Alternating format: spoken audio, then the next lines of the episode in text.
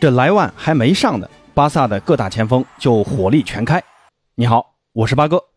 呃，巴萨的新赛季首秀在今天上午北京时间八点正式开打，对手呢是伊瓜因领衔的迈阿密国际队。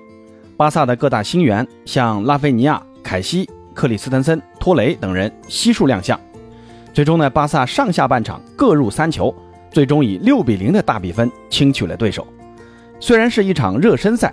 而且对手的实力确实和巴萨有很大的差距，但从比赛内容来看啊，巴萨的后防线没有受到多大的考验，反倒是前锋线给人带来很大的惊喜，几乎每个上场的前锋都有进球，进球的方式呢也很巴萨啊，是各种传控，尤其是上半场，拉菲尼亚就贡献一球两助啊，可以说是无缝衔接巴萨的前场体系。那这名球员买的真的值啊，别看就才打了四十五分钟。而且呢，登贝莱下半场也打进了一个进球，但八哥可以妄言一下啊，新赛季拉菲尼亚将是哈维心中巴萨右边锋的首选。那接下来的赛季也将是哈维接手巴萨以来的真正意义上的第一个赛季啊。上个赛季只打了半个赛季，更多的是救火。哈维的很多想法呢还没法去实施，只能在局部缝缝补补。那这个赛季随着莱万、拉菲尼亚等球员的引进。可以说是真正按照哈维的设想来重建巴萨，通过大手笔的引援、各个薄弱位置的补强，哈维的巴萨在重建的路上确实值得巴萨球迷更高的期待。其实这场比赛没什么可聊的啊，参考价值也不大。不过呢，八哥也好几天没有更新了啊，也确实没什么新鲜有讨论价值的话题跟大家聊。所以呢，今天就跟朋友们闲聊一下目前欧洲各大联赛的一些有意思的话题吧。还是先来说说巴萨的事儿啊。这场比赛呢，德容在下半场登场了，打的居然是中卫的位置啊。那这场比赛我看了，当时就觉得很奇怪，怎么德容的位置这么靠后啊？反而布斯克茨的位置还前提了。当时呢还有点纳闷儿。那这个变动在赛后也引起了很大的争议。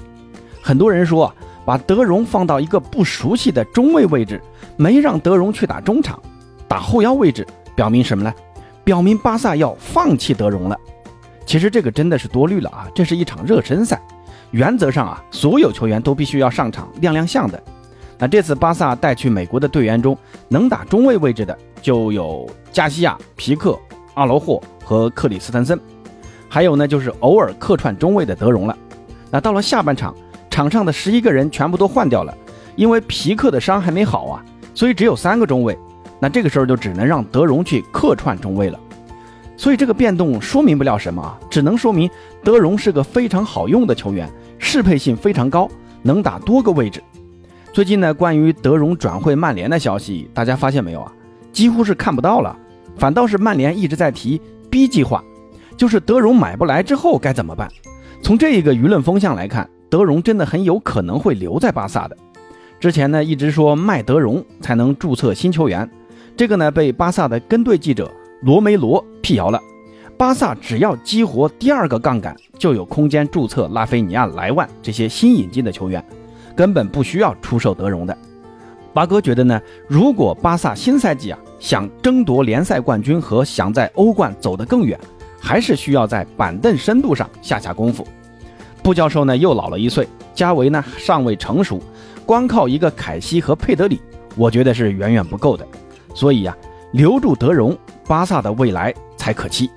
至于德容的高工资嘛，我觉得可以通过协商来解决啊。解决不了，那也只能按合同办事儿。毕竟巴萨马上要激活第二个杠杆，短期内呢还是能负担得起的。那说完德容，才来聊聊 C 罗。这两天 C 罗的转会消息又多了起来。这次呢，不是拜仁，也不是切尔西，而是马竞。马竞作为一支主打防反的球队啊，防守的气质十足。但这种打法呢，极为依赖前锋的射门能力，后面是防的要死要活的，球权呢都在人家脚下控着，好不容易有次反击机会，球给到前场，结果呢，前锋的终结能力一般，进不了球，那不就完犊子了吗？你说是吧？老挨揍也不行嘛，反击就得有个反击的样子。上上个赛季呢，马竞是靠着苏亚雷斯的高效的得分能力，依靠打反击拿下了最后的冠军的。反正也不用苏牙去参与防守，你就待在前面等着后场给你传球，你把球射进去就行了。最后呢，马竞也拿了一次冠军。所以说啊，西蒙尼是尝到这种甜头了。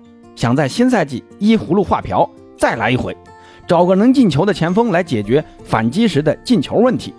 那这转会市场上一找啊，发现没有比 C 罗更合适的了。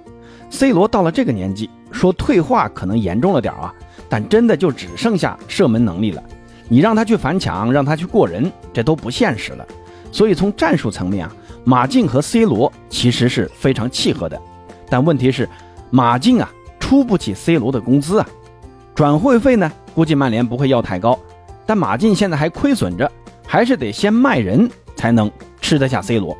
而且呢，队内还有一个税后一千五百万的格列兹曼，莫拉塔呢又没人要，尤文总想着租借又不买断。费利克斯呢又舍不得卖，所以这薪资空间啊是很难腾得出来的。所以马竞买下 C 罗，估计也只是想想。毕竟 C 罗还是皇马的传奇呀，真敢加盟同城死敌，这皇马球迷估计要口吐芬芳了。那朋友们觉得 C 罗加盟马竞的可能性高吗？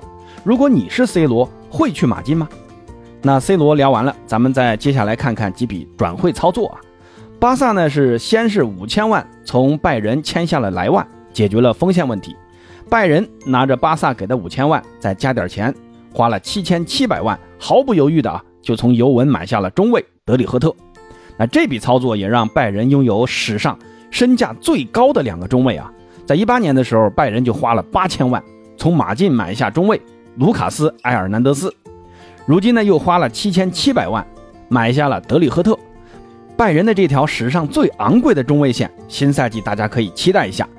那尤文在卖掉德里赫特之后，手上也有钱了，转过头啊，就从国米的手上抢下了上赛季意甲最佳中后卫都灵队的布雷默，用来顶替德里赫特。本来呢，布雷默和国米都已经谈好了，但在转会费这一块，国米拼不过财大气粗的尤文，让老妇人后发先至抢下了布雷默。那这下国米就尴尬了。布雷默来不了，那什克里尼亚尔就不能卖给巴黎了。不卖什克，国米的财政危机又该怎么解决呢？哼，哎呀，要我说啊，都怪本泽马，谁让他上赛季这么猛，让巴萨眼馋，非要去买莱万。那巴萨不买莱万，拜仁就不会花高价买德里赫特。德里赫特不走，那布雷默不就是国米的吗？啊，开个玩笑啊。那说到莱万啊，目前莱万已经跟巴萨官宣签约了。这场比赛呢，莱万没来得及进入大名单，所以呢也没上场。其实啊，没来得及的不只是莱万，还有巴萨的主帅哈维。哈维呢因为签证问题啊，没能来到美国。据说是因为哈维曾经去过伊朗，被美国大使馆问询了，所以这签证啊一时半会儿还没搞定。估计啊能在七月二十四号之前搞定啊，因为二十四号巴萨将要跟皇马。在美国打一场国家德比，估计这场比赛呢也将是莱万的巴萨首秀，也是莱万和本泽马这一对当世最强中锋之间的直接对话。那这里呢再发起一个互动话题：新赛季朋友们觉得西甲射手王会是谁呢？是莱万还是本泽马？你们更看好谁呢？欢迎在评论区告诉八哥。那在做这期节目的时候啊，大巴黎和川崎前锋的比赛正在日本进行。梅西的新赛季首秀，大家可以期待一下。同时呢，东亚杯国足和韩国队的比赛也正在进行，这精彩的比赛还真够多的啊！不知道该看哪一场了。